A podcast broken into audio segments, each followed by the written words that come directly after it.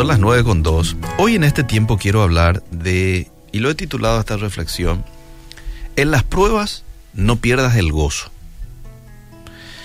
Y quizás alguien me dirá, esas reflexiones para mí. Como puede que también alguien me diga, pero yo no estoy en pruebas ahora, Eliseo, estoy en bendición. Bueno, genial, me alegro contigo. Pero en algún momento vas a tener pruebas, porque Dios va a permitir que tengas y pases por pruebas porque precisamente Él tiene un propósito especial con esas pruebas para tu vida. Con las pruebas, ya dijimos el otro día, crecemos. Eh, decíamos también en una reflexión pasada de que Dios prefiere que estemos incómodos, Dios prefiere que estemos afligidos muchas veces, eh, versus que crezcas espiritualmente y que madures. Es decir, Dios prefiere tu incomodidad para que puedas ser un hombre o una mujer maduro, madura, y más dependiente de Él. Eh, y la palabra de Dios nos dice que las pruebas son una oportunidad para desarrollar paciencia y sabiduría. Y entendiendo esto, es que las pruebas debemos de enfrentarlas con gozo. Por eso es de que Santiago en su carta le dice a los hermanos, Santiago 1.2, hermanos míos, tened por sumo gozo cuando os halléis en diversas pruebas. Y si uno lee el versículo hasta aquí nomás, uno se pregunta, ¿y por qué lo que yo debo de tener sumo gozo, Santiago, cuando paso por pruebas? Y en el verso siguiente te lo dice porque sabiendo que la prueba de vuestra fe produce paciencia. Te va a ser un hombre, una mujer más paciente. Hoy muchos se quejan de falta de paciencia. Yo no tengo mucha paciencia, ¿verdad? A veces cuando este, les retamos un poquitito a nuestros hijos, mira que yo no tengo mucha paciencia. Bueno, las pruebas producen paciencia. Mas tengan la paciencia su obra completa, para que seáis perfectos y cabales sin que os falte cosa alguna. ¿Valdrá la pena? ¿Vale la pena pasar por todo el dolor, la aflicción y la lucha para dejar que Dios haga su obra en nuestra vida? La respuesta es sí. El plan de Dios, amable oyente, es bendecir a sus hijos.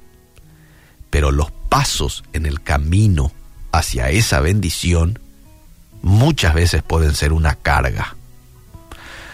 Por lo que es importante que estemos conscientes de que Él tiene una buena razón para permitir la adversidad. Yo quiero a continuación compartir contigo siete verdades que te van a ayudar hoy a regocijarte, incluso en medio de las dificultades siete verdades. En primer lugar, hay que saber que las pruebas, y aquí ya voy con mi verdad número uno, atención, y más aún si estás pasando por pruebas. Las pruebas están bajo el control de Dios. Él limita su duración, Él limita su intensidad. Sí, yo sé, no están bajo tu control, pero a mí me tiene que animar el hecho de que está bajo el control de Dios. Él sabe perfectamente lo mal que nos sentimos en un momento de prueba. Y Él sabe hasta dónde podemos aguantar. Más de eso no puedo. Él sabe. Y Él limita su duración y su intensidad. Dos, segunda verdad. Si estás pasando por tiempo de prueba, tienen un propósito y no se soportan en vano. Ojo que hay que identificar también aquí las pruebas versus muchas veces el, las consecuencias de los errores que hemos cometido en el pasado, ¿verdad? A veces son consecuencias también de malas decisiones, etcétera. Pero hoy me estoy centrando en una situación de adversidad, de prueba. Esa de las que no entendemos el por qué pasa. Tienen un propósito y no se soportan en vano. Lo tercero, toda prueba toda adversidad, todo momento incómodo, todo momento de incertidumbre, son para nuestro bien. Y si usted no me cree, vaya a leer lo que dice Romanos 8:28. Todas las cosas, dice, ayudan a bien a los que aman a Dios. Y en ese todas las cosas incluye, ingresa los momentos de prueba. Número cuatro, o cuarta verdad, las pruebas fortalecen tu fe y te desarrollan en tu semejanza a Cristo. Fortalecen tu fe y desarrollan en vos una semejanza a Cristo. ¿Usted le quiere parecer a su maestro, Jesús? Yo sí. ¿Usted también? Bueno, las pruebas es una herramienta que Dios utiliza para llegar a ese objetivo que también Él tiene para su vida. Vamos con la quinta verdad. Las pruebas son una oportunidad para demostrar perseverancia bajo la presión. Mira qué importante esto. Si usted es una de esas personas que cuando se presenta la adversidad eh, y, tira la toalla y corre, se esconde, probablemente una situación de prueba va a ser de usted, un hombre o una mujer que persevere bajo la presión. Y saber esto a uno le da gozo, ¿verdad?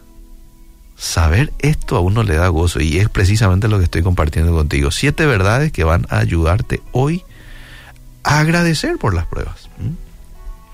Bueno, eh, las pruebas, otra de las cosas que hacen en nosotros es fomentan nuestra dependencia de Dios. Y Dios quiere esto para sus hijos. Dios quiere que nosotros dependamos de Él. Así como nuestros hijos dependen de nosotros los padres, así es como Dios quiere que nosotros dependamos de Él. Y por último, eh, verdad número siete, las pruebas no son para que las enfrentemos solos. Dios nos acompañará todo el camino, todo el proceso, y por su gracia y por su poder vamos a salir victoriosos. Recuerda, amable oyente, que Dios es nuestro Padre Celestial compasivo. Él nos ama, Él te ama demasiado como para ceder a nuestras quejas cuando hay algo asombroso que quiera hacer en nuestras vidas. Y espera que cuando la dificultad haya pasado y estemos donde quiere que estemos, reconozcamos la bendición y digamos gracias, amado Dios, por no haber hecho lo que quería que hicieras en su momento. Gracias porque vos tuviste tu tiempo, tuviste tu forma de hacer las cosas. Gracias Señor porque en aquella ocasión no has respondido a mi oración, porque tenías un mejor propósito para mí mediante esta prueba. Eso nos da fe, eso hoy nos da ánimo y gozo en medio de cualquier situación de prueba a la cual podamos estar atravesando.